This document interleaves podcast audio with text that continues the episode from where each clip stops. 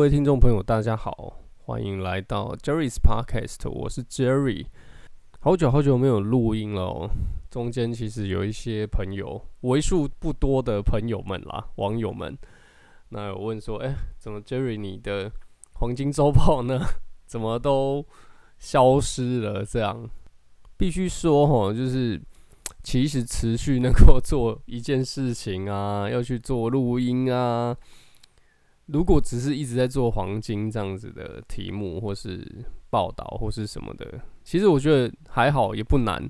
但总觉得没有太多变化。我这个人是对于没有变化是会恐慌的人，这样。那休息好一阵子，那突然今天为什么会想要录音？是因为最近美国一直在加息，一直在加息。那我觉得，哎、好像可以来。录一下，然后我觉得美国他们之后的转变，甚至影响到全世界的转变等等，我觉得大家可以来做一个思考。但，我还是要必须说，我并不是什么呃非常厉害的投资者，我就是一个小小的投资者。那可以的话，就尽量分享给大家，然后跟大家聊聊这样。那好，那礼拜三的时候大家都知道吗？升了三码，真的是非常夸张哦。加息加三嘛，真的非常多。你说所有的商品，什么股市啦，那一些，通通都是居居整个就落赛。然后，那美元的飙升已经是到近二十年来的一个高点了哈，一个高点。那对于黄金是非常不利。可是其实，嗯、呃，大家也不要说我事后诸葛了哈。啊，不过要说也可以。我那时候我记得是说七月到八月吧，我希望能够。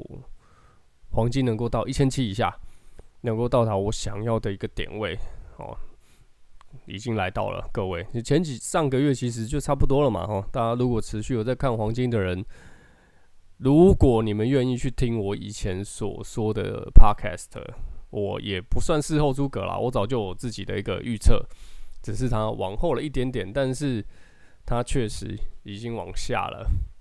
那黄金的市场已经不会再。随之飙升，因为呃美元的暴暴冲，那你要放在黄金上呢，还是你自己的资产？你想要放在美金上？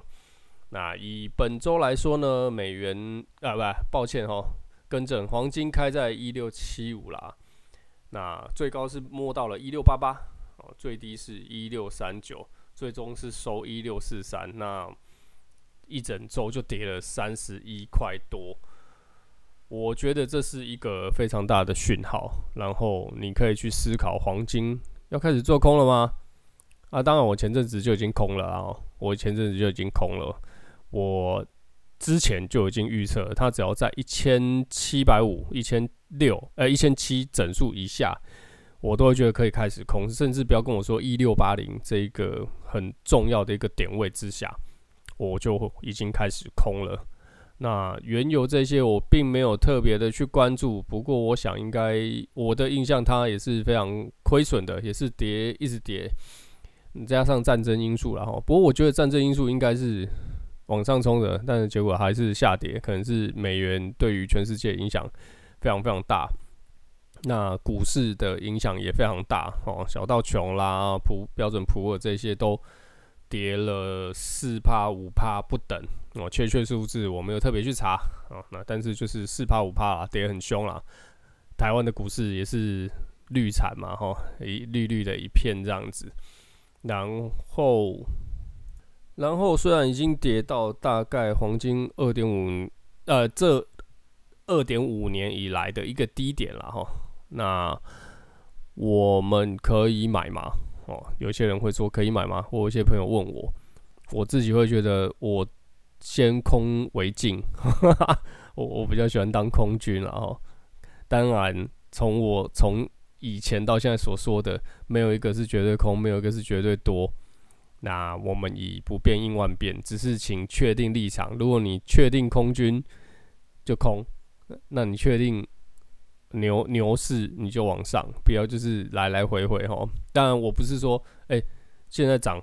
我们就赶快牛，现在跌，我们就赶快空。你要去抓一个区间，然后你觉得过了这边，你觉得是牛了，好，或是跌了跌到这边，你觉得可以空了，然后在一个区间的范围内，你都是做空军，那在某个区间你都是当牛军。我当牛军好像怪怪的哈，随便啊，就是你知道我在说买买多或是买跌嘛，就这样。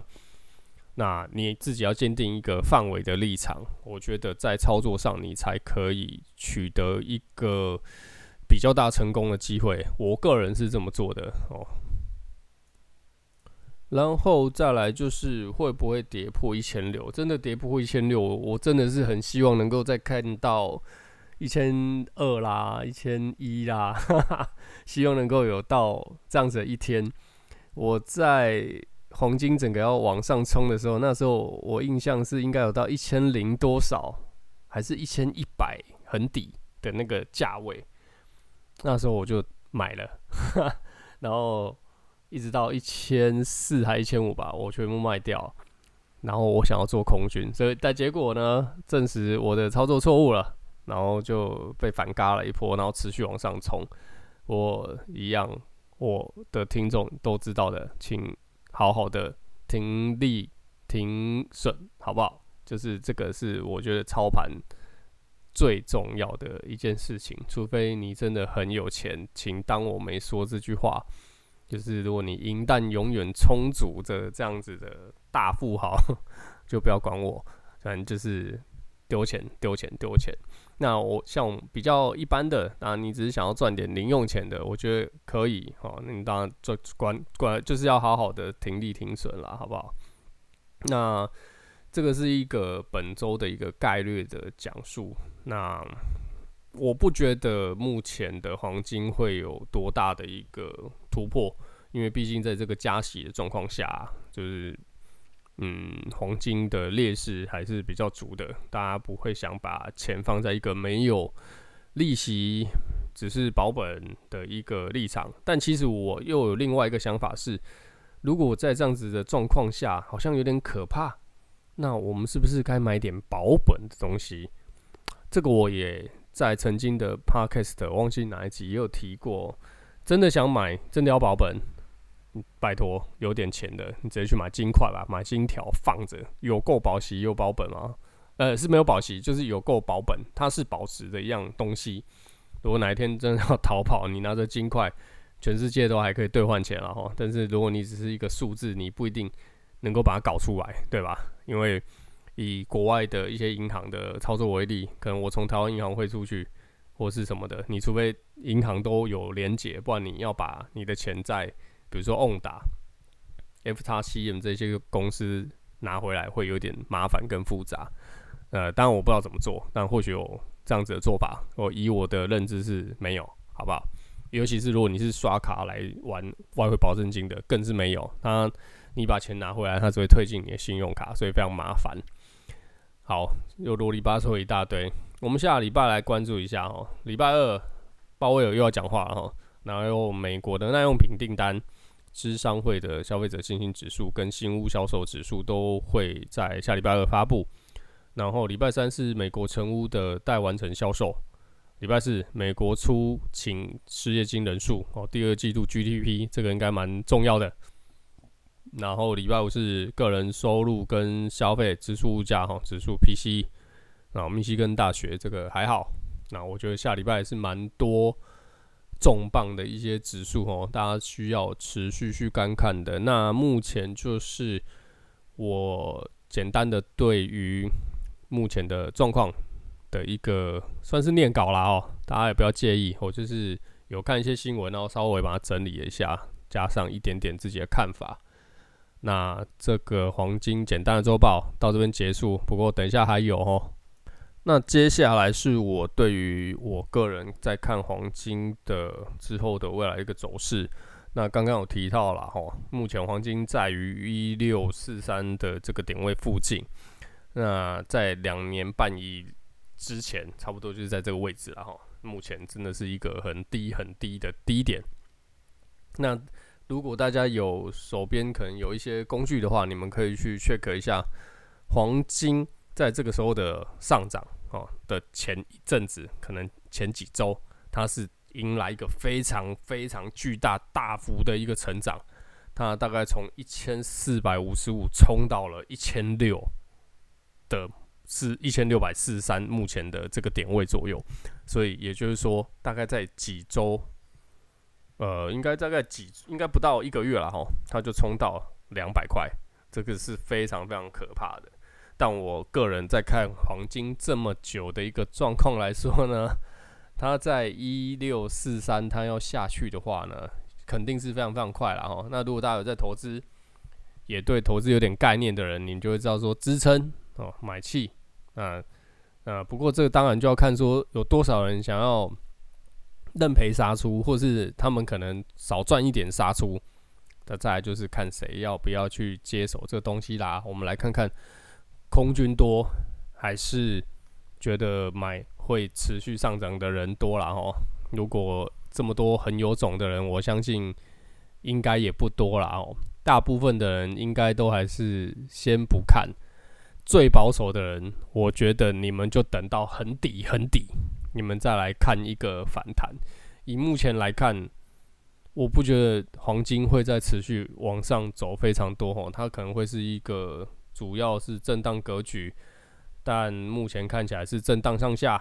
哦，它没有一个有突破的利基点，所以我个人的研判是会往下。那我目前来拉一下这个点位，以不要太大振幅的短期来看呢，我觉得如果它会突破到一六一五底下，这就是一个讯号了。因为如果它还是在四三这个附近，因为前这个本周最低大概是三九嘛。它还是诶、往上弹了一点点哦，那它还没有持续向下，但它如果礼拜一开盘持续向下，而且突破了一五，也有显著突破。老实说，在下一个点位就是一五七零啦，它会非常非常的快速。那我觉得大家要多的话，做多的话，请自己多多小心。那我个人会买空哦。我个人会买空，所以就看到这个范围。那你说往上吗？我自己不会觉得它往上到哪里去了哈。那我们可以仔细关注在一六七五的这个点位。如果你是要做多的话哈，那它如果确实的突破一六七五，或许或许有那么一点点挣扎机会。但如果你会看线图，你也会拉一点呃直线下去看的话。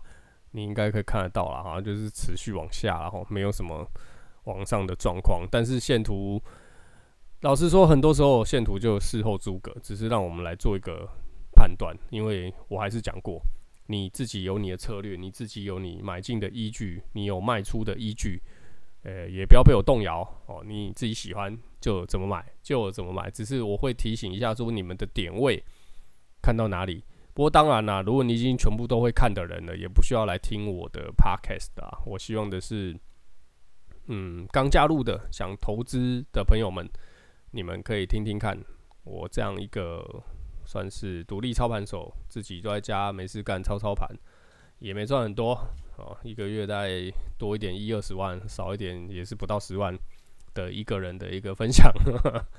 我从来就不知道装逼啊，哦，才在录这个东西。所以这东西希望大家能受用一点，我觉得这是我的实际经验。那希望大家能够好好的去去理解我为什么要重复说一些很无聊的废话。好的，这是 Jerry 本人对于黄金的一个想法。没意外的话，我希望它能够拉高一点点，让我再空再空了，好不好？可能接近在。一六五叉左右我会再空哦，当然我都会止损了哈，只是说你自己的论据你觉得这一单你要赚多少，你要赔多少，请自己衡量自己的仓位。这个是我以前上课最强调的，我说过就是风险控管的一个部分。我相信大家都会有少年股神的时候，就是哦，我怎么买怎么赚呢？我真是天才，我以前也有哦，但。这种时候往往会伴随着落赛啦，哦，不要落赛。那如果你够有钱，就不要理我。那我们只是拿一点小本的钱，然后出来玩玩，请好好的去思考我说过的这些东西啦齁。我不敢说我讲的是非常对啦，但呃，纵横了这些操盘的东西，尤其是外汇保证金、黄金这一块，我个人真的是看了十一年了。我不敢说非常的厉害，或是什么样的老师，但我也有我自己的经验跟看法。对于黄金的走向走势，我还蛮有把握的。好，那杰瑞分析呃的个人分享了哦，就到这边为为止。那我们来聊一点轻松的了哦。前几天有那个新闻，已经说要拍板要零加七了，哇塞，一堆人已经开始在疯抢机票，包括我一堆朋友们都。狂订，那我以前自己也非常喜欢喜欢旅游嘛，因为外汇保证金很棒一点就是，我只要有手机，我只要有电脑，我只要出国，我可能晚上到了某个国家，我还是可以看一下。但我后来就是让自己不要干这事情，我要出国前，我一定空仓，不然出国又想要下单，又想要赚钱，其实真的是。嗯，蛮烧脑的，又没放松哦。我那时候刚在真的是不干不做工作之后，然后开始做这事情的时候的前一两年出去玩还是会这样。后来我觉得这是坏习惯。如果你要好好看盘，你就在家看，不要就是带着电脑、手机，然后可能比如说搭车或什么，你就是一直看看看看看，然后我心里还想着，嗯，还能赚个几百块，这样好像很开心。但我觉得没必要，我们。是很缺钱，可是也不要让自己的心情跟时间就是一直悬在那边啊！哦，呃，这是我后来自己的看法跟想法。好，离题了，那就是很多朋友有订，然后虎航有那个八十八块嘛，哇，好有够便宜的，搞到那个网站都宕机。然后我朋友问我说：“哎、欸，那 Jerry 啊，你订了吗？”我说：“嗯、呃，没有那么快吧，等一下一堆人这样。”我很怕台湾猴子，你知道吗？但我不是说贬低别人，但真的有一些呃台湾的旅客啊，出去玩，然后就是嗯那个词有点忘记叫什么，什么叫什么什么旅人，就是让人家觉得你这个国家来的人很糟。就比如说我们看到中国人，但中国人其实也不是全部都这么糟啦，就是有一有点念书念过书的人还是有的，他们还是很有礼貌。我也是在台湾遇过这样的人。所以也不要以偏概全，但是那种大妈旅行团就真的不好说。好，然后我就跟我朋友说，嗯，我当然想出国啊。你说日本、亚洲就好了哈，先不要去什么欧美，真是有点太远了。然后，好，亚洲就好了。好，最最厉害就最近又好玩的 CP 值高就日本嘛。好，那我就说先不要好了。对不管是机票啊，有够贵，真的是有够贵。旅馆哦，那也不知道目前日本那一些观光业有没有真的复苏了。那我个人的想法是，就是我可能第二波、第三波再去就好了。哦，可能过年或是过年后那一波我再去，因为可能已经有一些老外啦，有些台湾人、亚洲人、中国人啊，中国人应该没有。好，就台湾人吧，这些人已经先让日本的观光小小复苏了一波。然后让一些服务，我觉得，嗯，或是店家多了一点点，然后把服务的品质拉回到更好的一个境界。我再过去这样，反正我觉得，我只能说好在，呃，我在做这样子的工作的那一阵子，其实我真的是没事就爱出国。我这个我之前应该有讲过，我很常出国，然后可能一年会有一次的欧洲或美洲这样，然后去玩一下。然后再来就疫情，我只能说好险，我干了这些事情，那我把这些钱花在我觉得值得的地方上面，不管你是出国啦、吃吃美食啦、买买东西呀、看看风景，都没有想到疫情的发生会 让大家两年多、三年左右都没有办法做这些事情。那我自己是蛮庆幸说，哦，我当时是。有那么一点点钱跟时间可以去做这样子的事情，那好，我就跟我朋友说，好，我们我们我不干，然后还是有些人去订了啊，还有真的抢到啊，然后有够贵，我真的是蛮佩服这些人。不知道听众朋友们有没有人也疯抢了哦？那真的是你们真的是很有钱，也很厉害。我相信很多人都很多假，所以就是假现在已经不是问题。那价格可能，我觉得应该也不是问题啦，因为可能大家已经存了一两年嘛，台湾旅游可能就那么玩个几次而已。我个人是就玩几次而已，因为我觉得台湾的旅游 不是说台湾不好玩，也不是台湾不好，就是 CP 值真的是有那么点差，饭店真的是有够有够贵，是我个人最不喜欢的。但花东啦。台南啦，我个人真的都还是蛮喜欢的哦。南投哦，等等，宜兰我都可以，离开台北我都可以。好的，那就简单的跟大家聊聊。好久没有录 podcast，所以讲的有点没有太多逻辑，请大家原谅哦。然后如果有任何意见、有任何想法，或是你们有想听什么样的东西啦，或是你觉得。呃，黄金这东西能不能再增加点什么，或是操作的方式或者什么的？这个其实我有讲过哈。不过如果大家还有兴趣的话，可以在我的粉钻外汇保证金好好玩的留言留言给我哈。那依然谢谢，如果你还有听到这个的朋友跟大家，非常的谢谢你们，谢谢你们来听 Jerry's Podcast，我是 Jerry。那祝大家有一个美好的周末，谢谢大家，晚安。